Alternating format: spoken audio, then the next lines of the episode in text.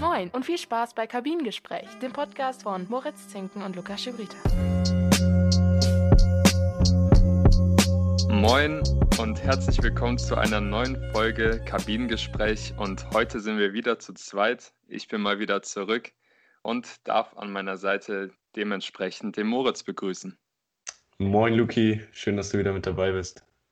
Äh, ja, um euch nochmal kurz zu erklären, warum ich letzte Folge nicht dabei war. Ähm, da hat sich das mit dem Gast ein bisschen spontaner ergeben und mit dem Termin und äh, da hatte ich dann an dem Tag leider Uni und ein Seminar und konnte dementsprechend nicht teilnehmen, aber Moritz hat das doch dann letztendlich ganz okay gemeistert, finde ich. Auch wenn ich ihn nicht gerne lobe, aber das hat er ganz okay gemacht.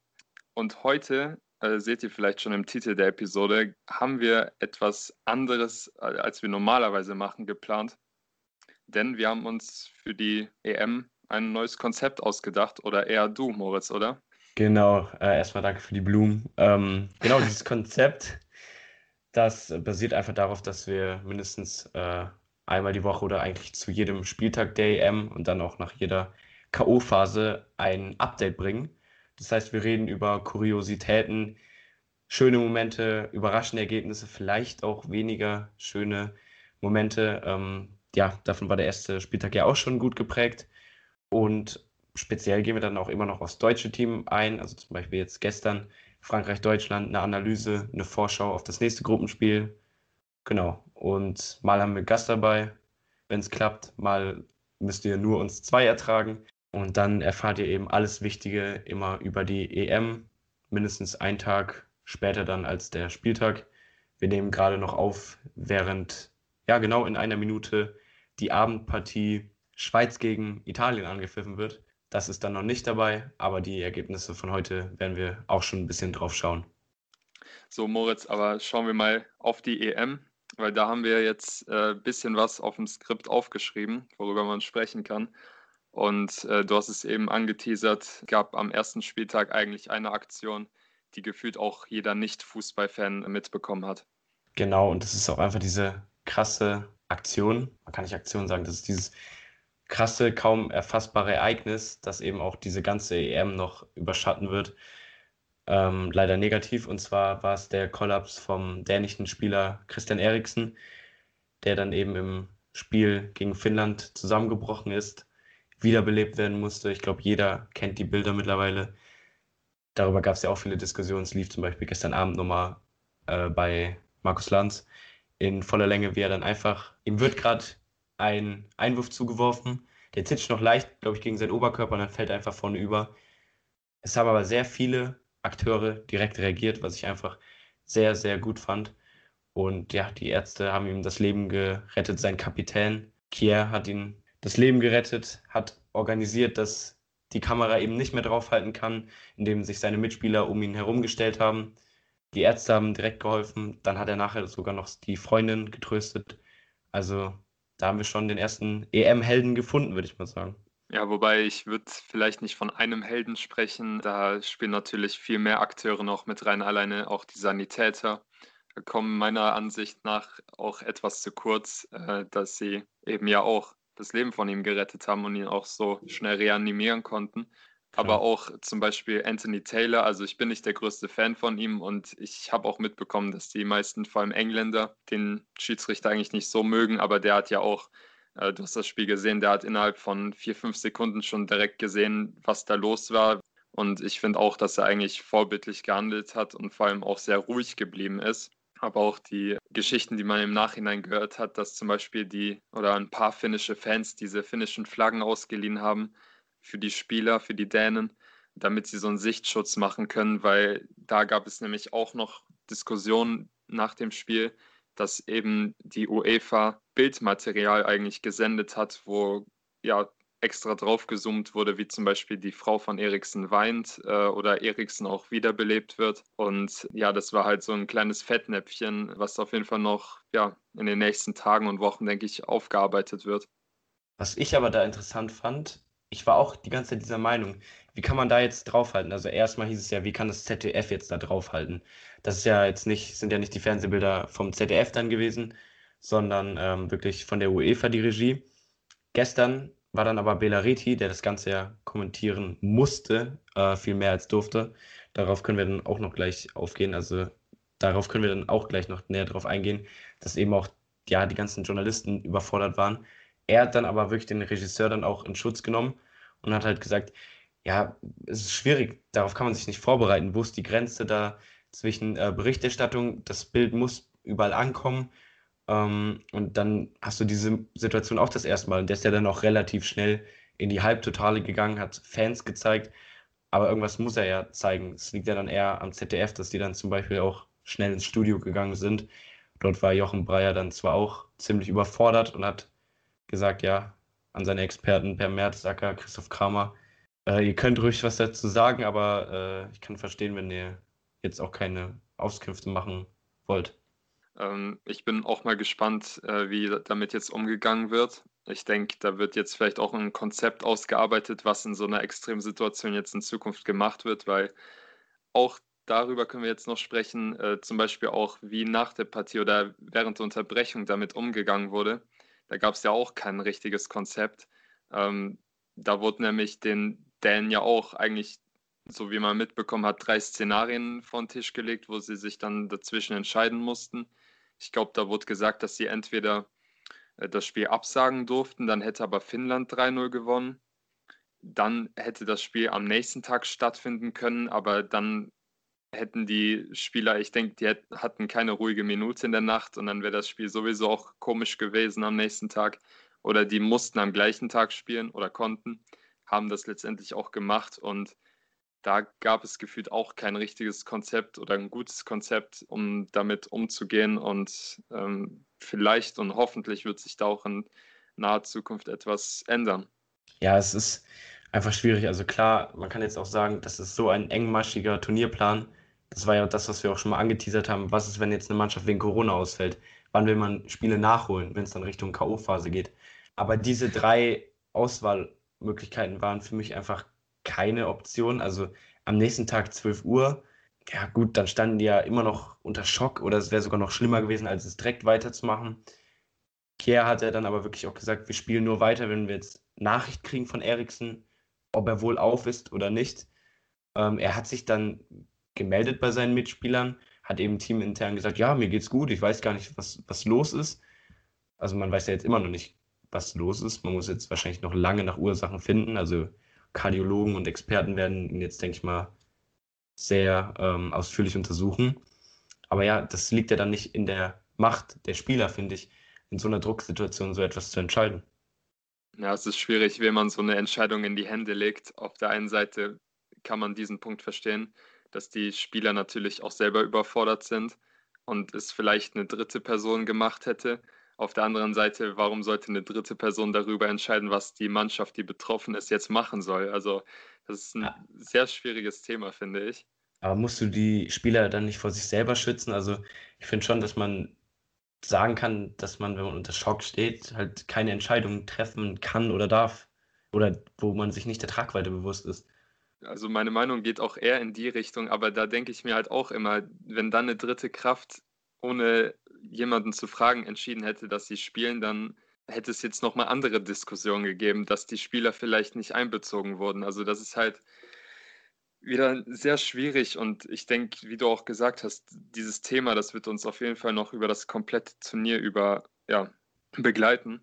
Aber man kann jetzt auf jeden Fall im Nachhinein noch sagen, um das vielleicht ein bisschen abzurunden, dass Eriksen sich mittlerweile gemeldet hat per Instagram und ja, verkündet hat, dass es ihm zumindest besser geht. Der Trainer hat, glaube ich, auch mal gesagt, dass er dem Team mal oder mit dem Team gefacetimed hat und auch bereits gelacht hat und Witze gerissen hat. Also anscheinend geht es ihm auf jeden Fall besser und wie du gesagt hast, er wird jetzt noch zu vielen Kontrollen gehen müssen und ist auch immer noch im Krankenhaus. Und es steht auf jeden Fall noch offen, ob er jemals nochmal spielen wird. Ich hoffe es zumindest, weil ich ihn unnormal feiere als Spieler. Aber ähm, ja, muss man Risiko abwägen ja, und schauen, was die Ursachen waren. Ja, genau. Also da äh, kann das, denke ich, noch etwas länger dauern. Vielleicht sieht man ihn ja als Unterstützer nochmal irgendwo äh, dann für Dänemark. Die haben dann ja ihr Spiel einzeln verloren. Was man aber allerdings auch erwähnen muss, ist, dass Finnland ja bei ihrer ersten EM-Teilnahme dann auch direkt mal gewonnen haben. War natürlich dann nicht so ein schönes, ähm, schöner Sieg, aber was schön war, waren die Fangesänge, die sich dann auch noch die Dänen und Finnen äh, mit Christian Eriksen hin und her geworfen haben das Stadion, dann Jubelaktionen, die Sol Solidarität, also zum Beispiel Lukaku, der dann noch im Abendspiel, ist ja ein Mitspieler von äh, Eriksen bei Inter, der dann im Abendspiel gegen Russland äh, in die Kamera noch einen Gruß gerichtet hat. Das deutsche Team hat sich beteiligt. Michael Gregoritsch hat ein T-Shirt hochgehalten. Belgien plant irgendwie noch eine größere Aktion. Äh, Finnland ist aufgelaufen mit Christian Eriksen-Shirts. Also da waren viele betroffen und das hat ja viele gepackt und da haben sich auch viele solidarisiert und ihm Grüße geschickt, was ich einfach sehr schön fand. Und da kann man auch wieder sagen, dass der Fußball eben verbindet. Ich würde sagen, wir haben zum aktuellen Stand eigentlich viel gesagt, was, was da eigentlich auch, was es zu sagen gibt. Deswegen würde ich mit dir gerne jetzt noch auf ein paar Nationen schauen, die vielleicht jetzt nach dem ersten Spieltag schon nicht mehr so gut ausschauen, wie man zuerst gedacht hat. Da fällt mir zum Beispiel ein, dass darüber haben wir schon einige Male gesprochen, dass komischerweise genau die Partie England-Kroatien, wo sich jeder gedacht hat, oh, das wird ein krasses Spiel, vor allem jetzt so im Hintergrund mit der Neuauflage vom WM-Halbfinale, dass das richtig krass wird. Aber man muss ja sagen, das war eigentlich gefühlt das langweiligste Spiel bis jetzt. Es war absolut einschläfernd. Also ich bin wirklich eingeschlafen. Man hat so viel von diesem Spiel erwartet. Also Englands aufrichtende Jugend besonders vorne drin. Kroatien, die eigentlich immer mit Herzblut spielen, aber die sind ja kaum ein Risiko gegangen. Da war wirklich gar nichts dabei, was man erwarten würde. Man hat ja auch gesagt, England ja, könnte einer dieser Titelfavoriten sein. Zum Beispiel unser letzter Gast, äh, Thomas Wagner von Magenta TV und ich, wir waren uns auch ziemlich einig, dass England vielleicht zu einem Titelanwärter gehört. Konnte man im ersten Spiel jetzt noch nicht so wahrnehmen.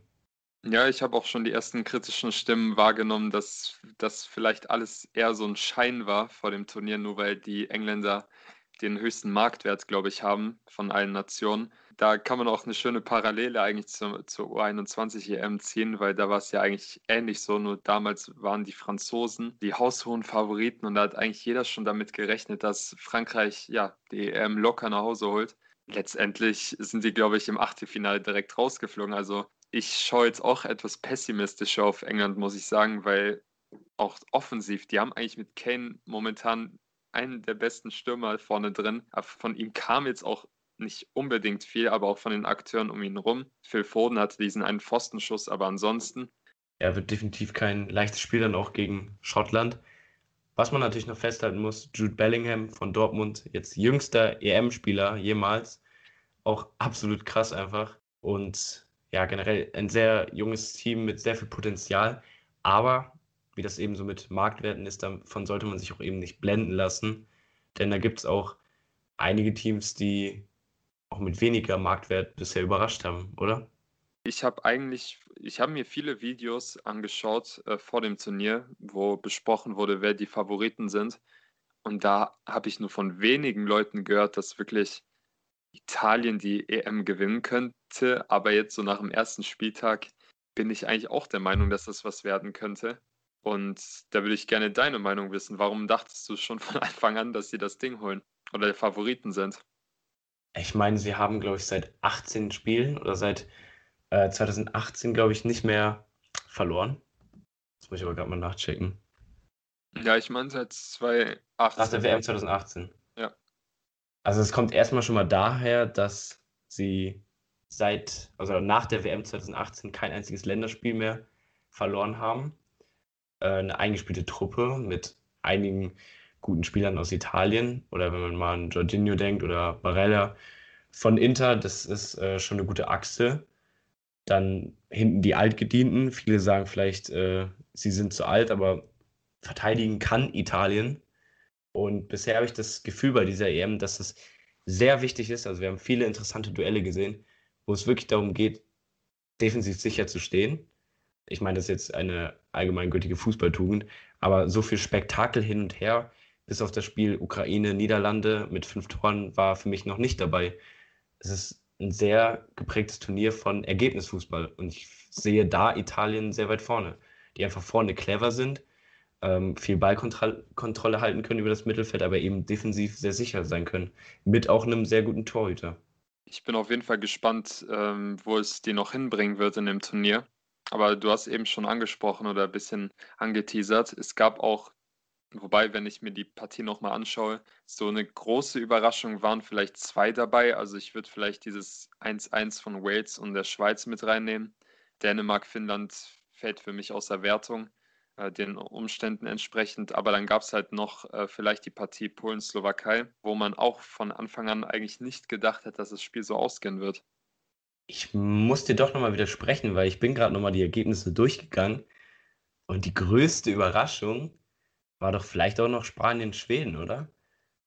Also 0 zu 0 da. Spanien für mich wirklich den besten Fußball äh, dieses Turniers bisher gespielt. Es war wieder der klassische Tiki-Taka, Fußball hat jetzt zu keinem guten Ergebnis geführt, weil die Chancenverwertung einfach nicht da war. Aber ich habe wirklich so schöne Passstaffetten gesehen. Äh, Schweden, die absolut gekämpft haben, dann noch die Chance hatten mit äh, Isak da gegen den Pfosten und dann nochmal Berg, der den, der deutsche Gomez äh, war und den Ball aus äh, einem Meter über das Tor haut. Das war, also das war für mich ein gutes Spiel und dann am Ende auch mit einem überraschenden Ergebnis da muss ich dir leider sagen, dass ich das Spiel, also ich habe, glaube ich, die erste Halbzeit noch geschaut. Zur zweiten Halbzeit habe ich dann Rocket League gespielt auf der PlayStation. Allein aus dem Fakt, dass Spanien, ich glaube, die hatten jetzt am Ende irgendwie 85% Ballbesitz. Und ich konnte mir wirklich nicht geben, wie, wie Spanien sich immer wieder gut rausgespielt hat oder Chancen rausgespielt hat und immer wieder an Olsen oder an sich selber gescheitert sind. Und ich meine, es war eine Überraschung, aber ich würde sogar eher sagen, dass Spanien einfach an sich selber gescheitert ist. Und ich glaube auch aus dem Spiel jetzt die logischen Konsequenzen ziehen werden. Das heißt, dass Morata im nächsten Spiel auf jeden Fall nicht spielen wird. Und ja, also es war auf jeden Fall eine, eine kleinere Überraschung, aber ich würde jetzt nicht sagen, dass sie so groß war wie zum Beispiel jetzt von der Slowakei. Aber ich würde sagen, um diesen ersten Block, über den wir sprechen, nochmal abzurunden, gab es jetzt noch eine interessante Beobachtung, die mir vor allem den, nach den ersten vier Spielen eigentlich schon direkt aufgefallen ist und auf die man vielleicht in den nächsten Spielen auch wieder achten könnte. Ich weiß nicht, ob es dir auch aufgefallen ist, aber dieser, es gibt bei dieser EM irgendwie diesen Trend und auch das ziemlich stark, dass es in jedem Spiel immer eine Mannschaft gibt, die den kompletten Ballbesitz hat, natürlich Extrembeispiel Spanien, Schweden, und die andere Mannschaft komplett unterwürfig ist und einfach nur auf Konter spielt. Da gab es jetzt, ich habe nochmal die Statistiken bei Who Scored nachgeguckt und da gab es eigentlich wirklich nur Kroatien, England als Partie, wo die Ballbesitzstatistiken ja ausgeglichen waren. Und ja, da gab es selbst in Spielen Deutschland-Frankreich gestern, äh, was wir zusammen geschaut haben, immer diese klaren Ballbesitzverhältnisse. Und ja, da könnte man auch mal gespannt drauf schauen, wie sich das im weiteren Turnierverlauf ja entwickeln wird. Ja, insbesondere bei Deutschland, Frankreich hat man eben gesehen, dass dieser viele Ballbesitz dann aber auch nicht unbedingt was bringt. Oder auch bei Spanien. Ähm, ja, was das, was ich eben schon mal angeschnitten hatte, dass viele Mannschaften sich einfach auf ihre Defensive konzentrieren.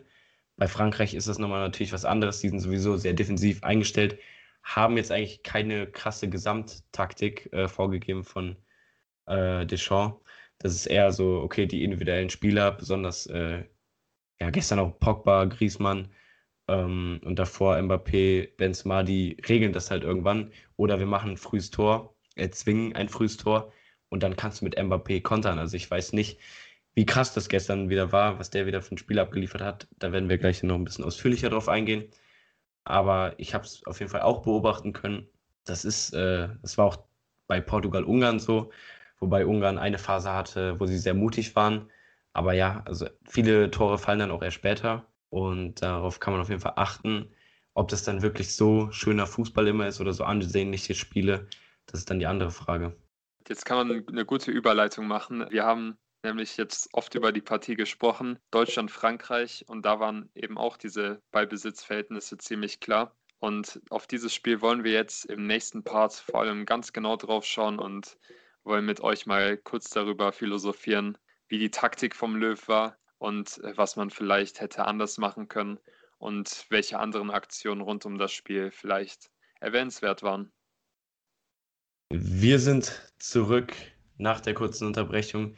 Eben haben wir über die Kuriositäten und einige ja, Mannschaftsleistungen oder generell das Turnier gesprochen. Jetzt soll es um das Spiel Frankreich-Deutschland gehen und einen Ausblick auf den zweiten Spieltag, insbesondere natürlich die Partie Deutschland gegen Portugal.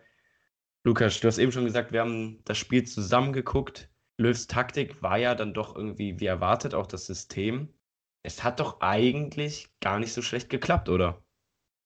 Ja, ich muss auch sagen, ich oder viele sind ja sehr pessimistisch in das Turnier gegangen und haben eigentlich nicht viel von Deutschland erwartet. Und ich muss sagen, bis auf dieses Eigentor fand ich Deutschland auch wirklich nicht schlecht. Also die sind ja mit der gleichen Formation, meine ich, wie gegen Lettland im Testspiel äh, jetzt ins Turnier gegangen.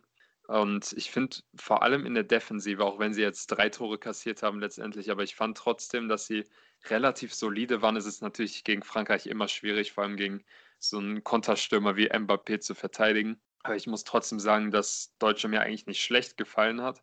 Wobei, da gibt es halt eine Sache, die hat mir nicht so gut gefallen. Defensiv bin ich komplett deiner Meinung.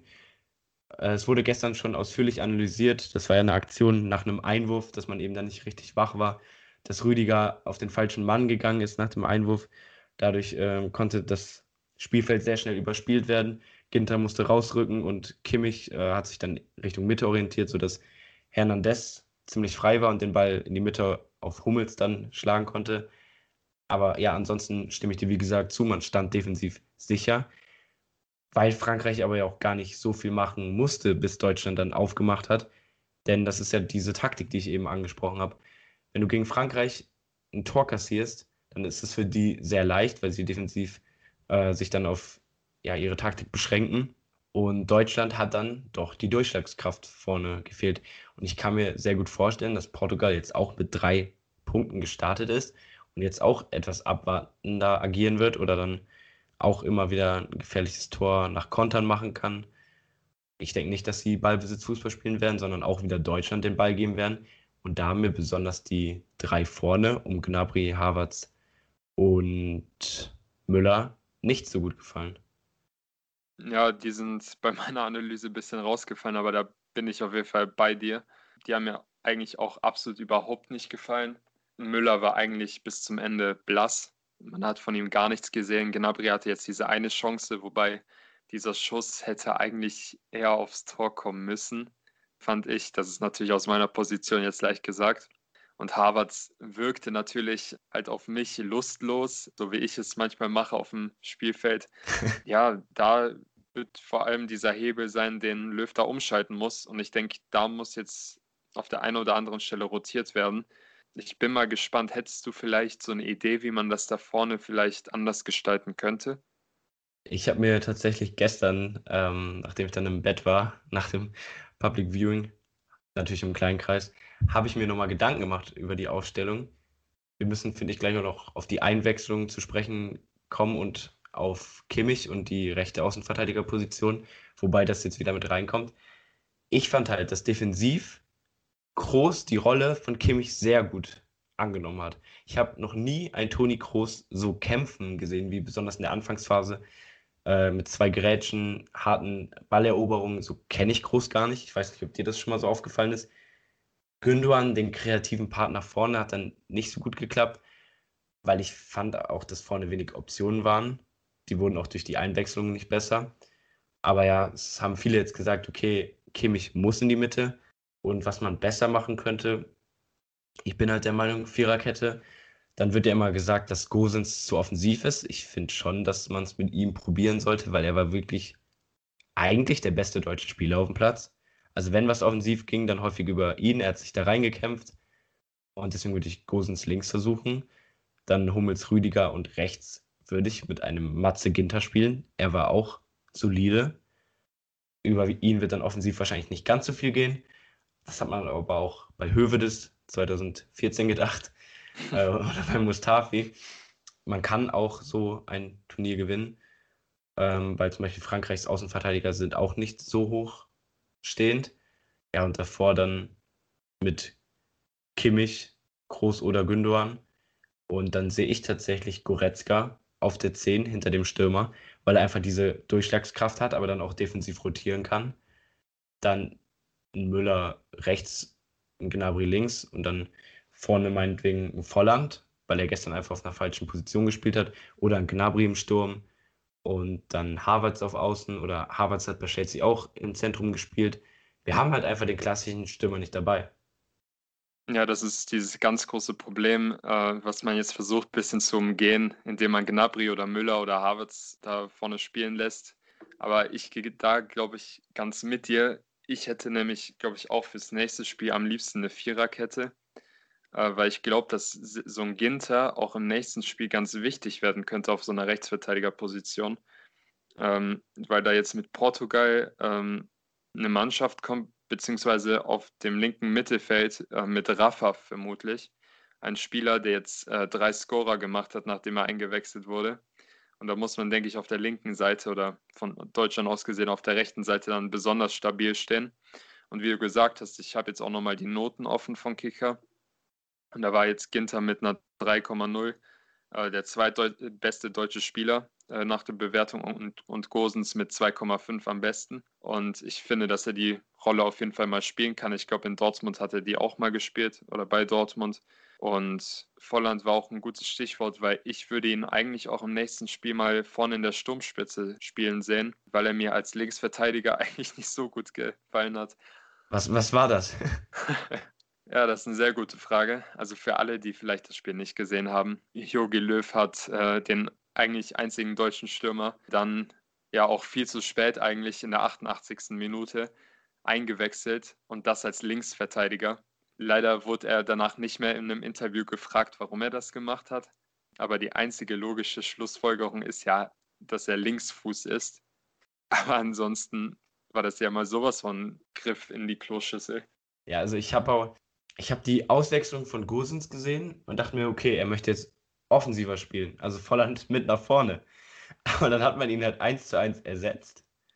Und das konnte ich echt nicht verstehen. Dann hat man Hummels gesehen, der jetzt nicht wirklich als Stoßstürmer oder dann als Brechstangenspieler vorne drin stand, sondern so dazwischen äh, da ziemlich hilflos wirkte. Also diese Taktik am Ende von Deutschland habe ich nicht ganz verstanden, beziehungsweise dann von Löw. Aber ja, also ich habe zuerst gedacht, okay, Volland hat die Anweisung nicht verstanden. Aber generell diese Einwechslung wieder. Du hast Werner gesehen, der einfach nicht weiß, was er macht, habe ich das Gefühl, oder kein Selbstbewusstsein hat, Bälle verstolpert. Ein Volland auf links, dann Sané. Ja, okay, es ist eine schwierige Phase reingekommen, aber er hat einfach nur ein Freistoß, glaube ich, drüber geballert. Mehr hat er jetzt nicht gemacht. Dann noch einen Ball vertändelt. Also ich fand, Deutschland war halt auch einfach nicht so clever wie Frankreich. Wir haben jetzt noch ein, zwei kurze Themen, worüber wir auch eigentlich noch sprechen wollten. Und das war auch eine Aktion. Äh, du hast dich ja in der Uni auch mal mit dem Thema intensiv befasst und hast darüber ein Interview geführt. Und das war jetzt die Aktion mit Pavard, wo Gosens ja mit seiner Hüfte oder mit seinem Knie da in seinen, ja, gegen seine Schläfe gesprungen ist und er da irgendwie jetzt ja 10, 20 Sekunden bewusstlos im Strafraum lag und da hatte ich auch wirklich so ja kurze Flashbacks äh, ja zu Eriksen eigentlich. Das sind leider diese Momente. Also ich hatte auch schon Angst, als Kane da gegen den Pfosten gerauscht ist. Stimmt, äh, ja. Im Spiel England gegen Kroatien. Ich finde, man hat auch direkt an der Reaktion des äh, kroatischen Keepers gesehen, der aufgesprungen ist und direkt nachgeguckt hat, wieder, ob er da irgendwie helfen muss, ob jemand bewusstlos ist. Und da, das, keine Ahnung, ich verstehe nicht, wie er weiterspielen durfte. Es gibt eben, wie beim American Football, nicht dieses Concussion-Protokoll, dass halt jemand checkt, okay, Kopfverletzung, unabhängige Ärzte äh, entscheiden dann, ob der noch spielen darf oder nicht. Pavard hat selber zugegeben, dass er danach 10 bis 20 Sekunden weg war. Man hat ja wirklich gesehen, wie er im Fallen leblos war und wirklich auch nochmal auf sein Gesicht aufgeschlagen ist. Und dass das da, ja, dass die französische Mannschaft das nicht sieht, naja, ich, mir fehlen da so ein bisschen die Worte, wenn ein Spieler bewusstlos ist, hat er meiner Meinung nach nichts mehr auf dem Fußballplatz anschließend zu suchen. Ich finde, da muss man auch ein bisschen aus der Eriksen-Sache lernen. Also jetzt nicht, dass Eriksen ähm, vorher absehbar umgekippt ist, aber man hat bewusstlose Spieler und lässt die dann irgendwie weiterspielen, das kann ich nicht verstehen. Ich bin eigentlich auch der Meinung, dass es wie im American Football gemacht werden sollte. Da gibt es ja auch mittlerweile immer mehr Stimmen, dass es ja so geschehen sollte. Und eine Diskussion, die danach nach dem Spiel auch aufgekommen ist, war ja dieses Tackling von Hummels, wo wirklich die Gemüter eigentlich gespalten sind, weil 433 auf Instagram ähm, ein Bild davon gepostet hat und da bin ich mal die Kommentare durchgegangen und da sah es für mich so danach aus, dass die Fanlager so ein bisschen gespalten waren. Also die Hälfte hat darin eigentlich so einen klaren Elfmeter gesehen, weil er auch Mbappé im vollen Tempo erwischt hat. Auf der anderen Seite hat er den Ball eigentlich auch voll getroffen. Und ich als Innenverteidiger, ja, muss eigentlich sagen, dass ich die Grätsche eigentlich top fand. Also er, er hat klar Mbappé auch erwischt, auch im vollen Tempo, äh, keine Frage, aber trotzdem, wie er den Ball dann am Ende noch geklärt hat, finde ich, dass der Schiri da eigentlich richtig gehandelt hat. Ja, also der Schiri war ziemlich kleinlich zwischendurch und hat auch am Anfang keine klare Linie, was gelbe Karten anging. Aber ich finde, da hat er richtig gehandelt. Denn Hummels trifft zuerst den Fuß. Da kann man nichts gegen sagen. Er kommt so ein bisschen seitlich, trifft zuerst den Fuß, weil er eben vor dem Ball stand, aber grätscht dann ganz klar den Ball weg.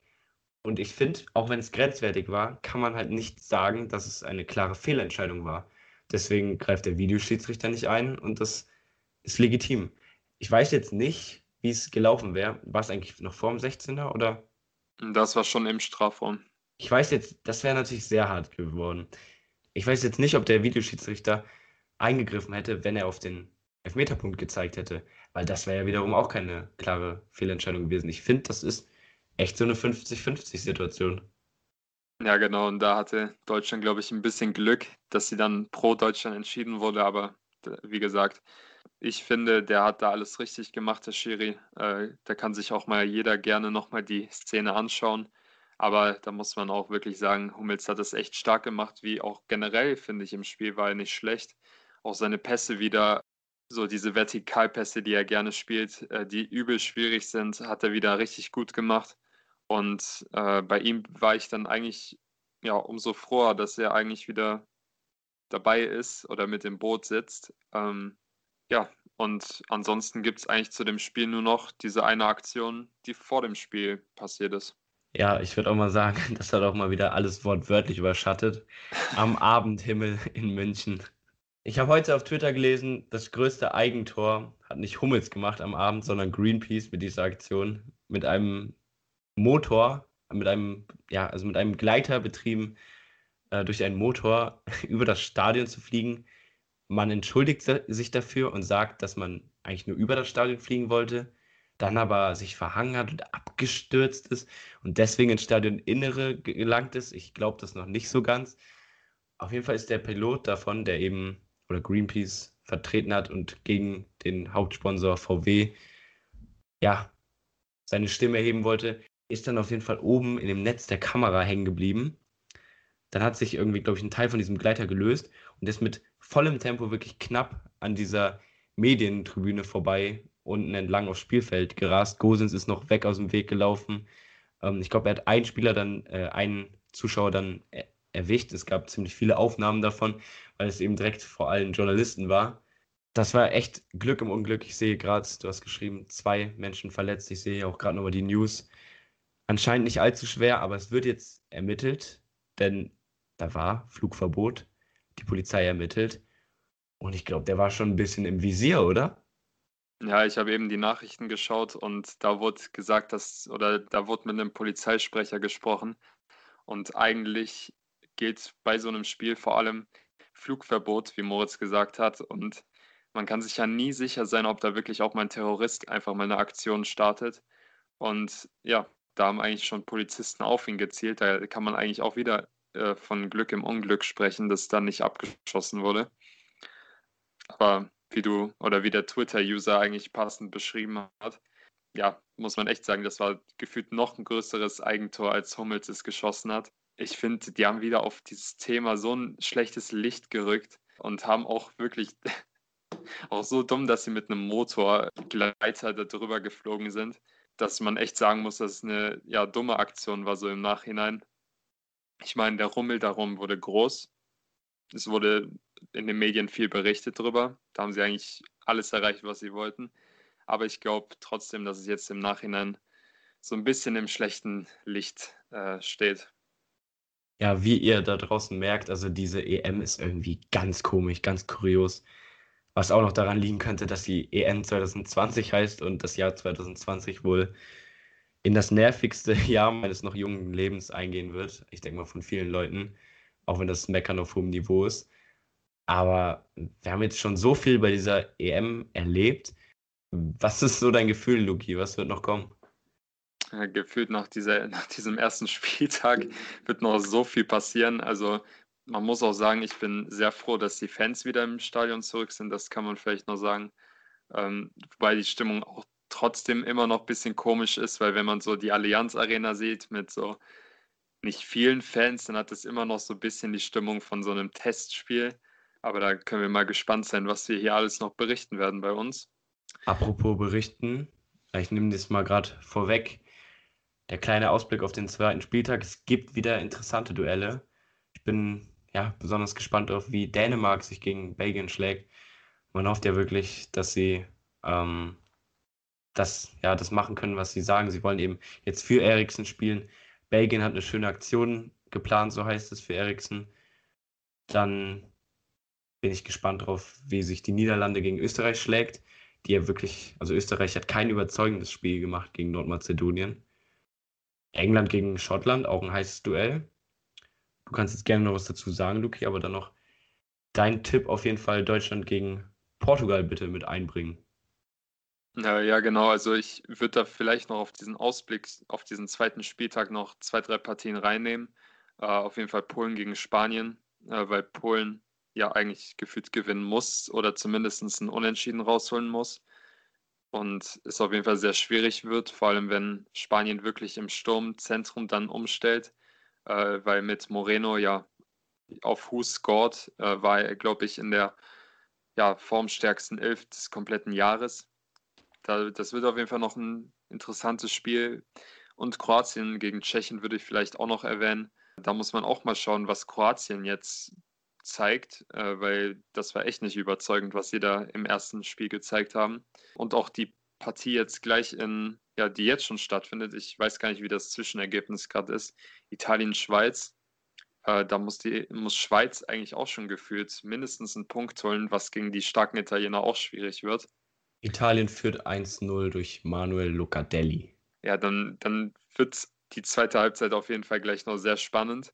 Und zum Tipp Deutschland Portugal muss ich ehrlich sagen, Cristiano Ronaldo ist auch wieder stark. Einfach wirklich wieder sehr stark auch generell dieses Portugal-Team feiere ich auch wieder sehr und glaube auch, dass sie zu den, Mitfavoriten zählen. Und mich würde es auch nicht wundern, wenn sie nochmal den Titel holen.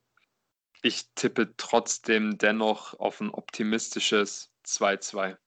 2-2 wäre auch mein Tipp geworden. Echt? Also, ja, ich bin davon überzeugt, dass Deutschland halt einen Unentschieden holt und drei Punkte gegen Ungarn, wobei die ziemlich mauern werden dann am Ende.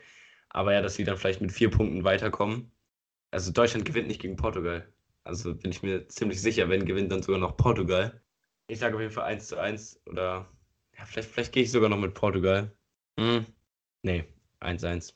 Ja, er wird jetzt... vor allem daran liegen, äh, was Löw jetzt macht, was er für Konsequenzen aus dieser ersten Partie zieht und ob er wirklich dann vor allem auch im Sturmzentrum ähm, ja, umstellt oder generell im Sturm, weil wenn Deutschland auch im Sturm wieder so spielt wie im letzten Spiel, dann äh, glaube ich aber auch wie du, dass eher Portugal gewinnen wird. Also da wird es wirklich vor allem jetzt auf Deutschland ankommen, weil Portugal wird, denke ich, wie gewohnt sehr stark aufspielen.